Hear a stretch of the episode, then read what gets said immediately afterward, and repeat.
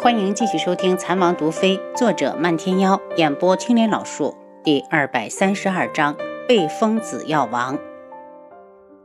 北宫子渊面色羞红，就与他纠缠着倒在了床上。楚逸群在去极北之前，家里也是有妻有妾，极尽风流的。虽然在极北这几年吃了些苦，但比起那些真正服苦役之人，却是强上百倍。再加上回来后，北宫子渊日日给他吃着上好的补品，身子又生龙活虎了起来。九月国的颜月公主在楚清瑶他们离开的第三天头上就咽了气，一国的公主被人草草的葬在了李雪莲的坟旁，连块碑都没立。帝王进宫去见皇兄，本以为皇兄会因为颜月的死伤心，没想到他除了气愤再无其他。皇帝像颜月这种不知廉耻的女儿，朕恨不得从未生过。帝王心里是不相信颜月会和侍卫干出这样的事，可他几次想开口，一想到那个清秀的身影，都欲言又止。若是有生之年再遇见，定要问个清楚。皇帝，无双还在恨朕，朕愧对微微，更愧对于他，想给他个封号，让他知道朕心里有他。东方正宁一脸憔悴，整个人都消瘦了一大圈。翼王问道：“皇兄准备用什么封号？朕还没定下来。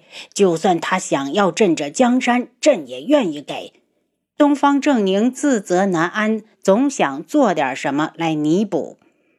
皇兄。我知道，因为李雪莲之事，你对顺儿也不待见。可他毕竟是你亲自选定的继承人，从品性、能力各方面来衡量，他都是最合适当太子的人选。有那样的娘，又有个那样的妹妹，朕已经对他失望至极。一提起那对母女，东方正宁的眉头就皱得老高，牙齿也咬得咯咯作响。本来皇兄属意谁做太子，皇帝都没资格插手。但顺儿是我看着长大的，他话还没说完，已经被打断。东方正宁不耐烦的道：“皇帝，朕让你帮着调查无双的事，你查的如何了？”翼王见他听不进去，只好作罢。皇兄，无双还有另一个身份，江湖人称紫衣侯。从皇帝调查的结果显示。云雀国主云天似乎有意将他培养成自己的继承人，这怎么可能？一个当舅舅的，就是再疼他，也不会把皇位传给一个外人。东方正宁不信。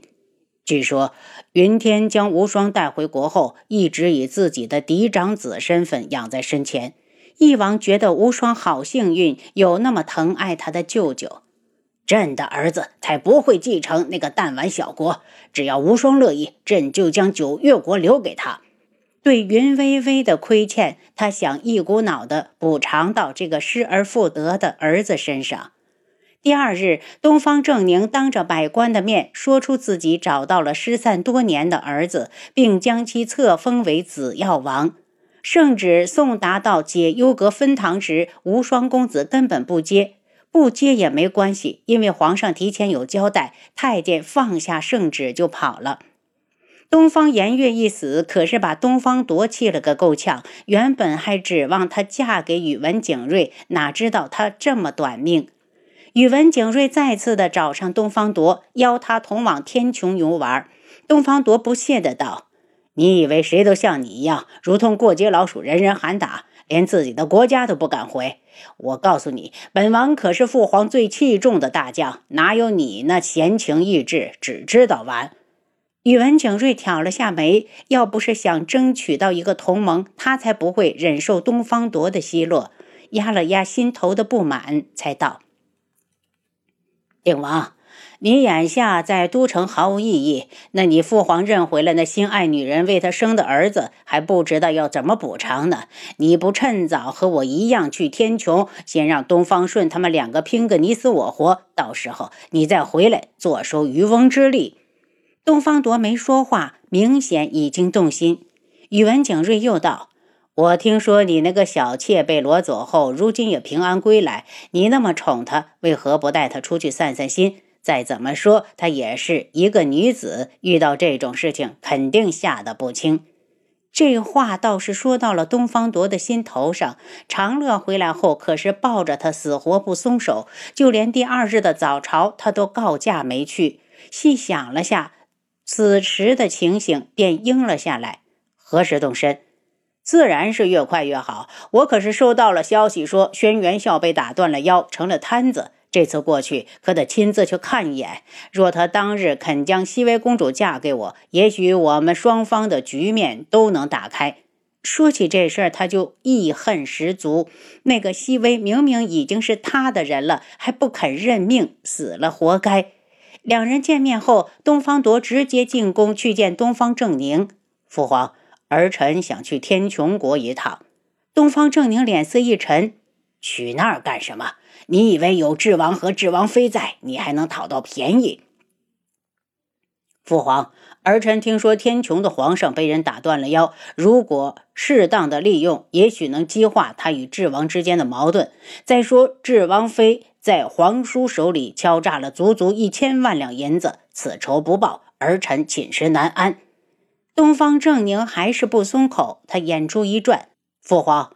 儿臣听说无双皇帝曾经居在天穹京中，想带父亲到他生活的地方看一眼。一提到无双，东方正宁立刻同意：“去吧，替朕好好看看，再帮朕查一查他有什么喜好。”东方铎立刻点头：“父皇放心，儿臣一定会尽心尽力的将此事办好，好让皇帝早日原谅父皇。”得到皇上的允许，他立刻回府，让宇文天清收拾东西，准备明早启程。轩辕志派人将黄姐送回依山，又将监视他的人全部杀掉，还故意的把线索指向仍在九月国的宇文景睿，这才寻了名退役的老军医顶了上去。处理完这一切，他火速回京。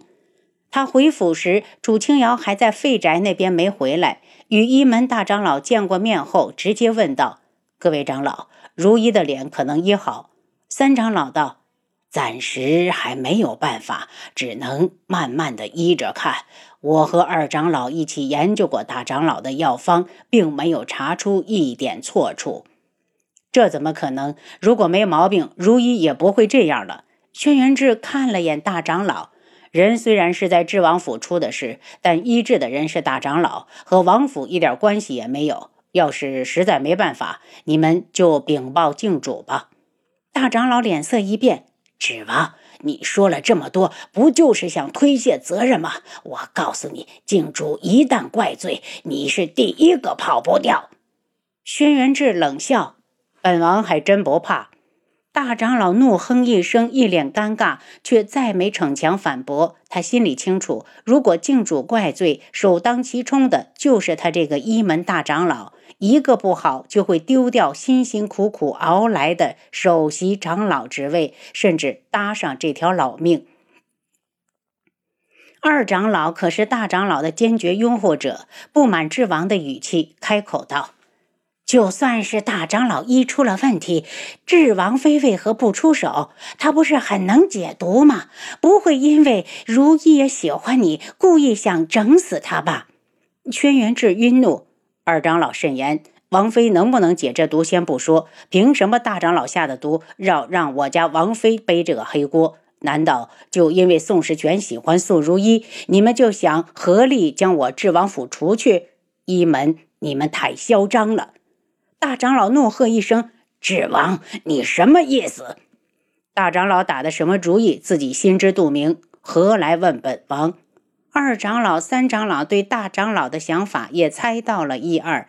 如今听智王挑明了，俱是一脸震惊地看向大长老。难道真如智王所说，素如一的毒是他故意下的，好给宋世权创造机会？见他们二人这副表情，可把大长老气坏了。他手指着他们：“你们那那是什么眼神啊？我还没糊涂成敢挑衅靖主。”两位长老齐齐的松了口气，一时也猜不透既然哪方面都没毛病，素如意的脸到底是怎么了？几位长老既然来了，最好马上能把素如意带去医门。本王事多，怕是没时间招待各位。轩辕志一脸冷色，对医门中人是越来越讨厌。想要制裁他，天穹还跑到他智王府当祖宗，混吃混喝，还要人下伺候，美的你们！三长老上前一步，拱手道。智王，我们已经检查过，如一的脸非常严重，不能再拖。此时动身去医门，在路上最少要耽搁半个月，对治疗非常不利。你看，三长老的面子，轩辕志还是要给的。缓了缓脸色，既然三长老开口，那诸位留下便是。只是有些人要是再敢把责任推到我智王府，别说我翻脸不认人。说完，故意冷冷地扫了眼大长老。大长老涨得满脸通红，觉得自己这辈子的面子都丢尽了，心里发着狠。不管素如意的脸能不能医好，都要撺掇他尽快的公布禁药令。轩辕志，我要让你先得意着，总有一天你要跪着求到本长老的头上。到那时，你看本长老如何羞辱于你。轩辕志去看了一眼素如意，见绵姨正细心地陪着他，安慰了几句，便走出来，进了书房，直接叫七绝。七绝，最近皇宫有什么动静？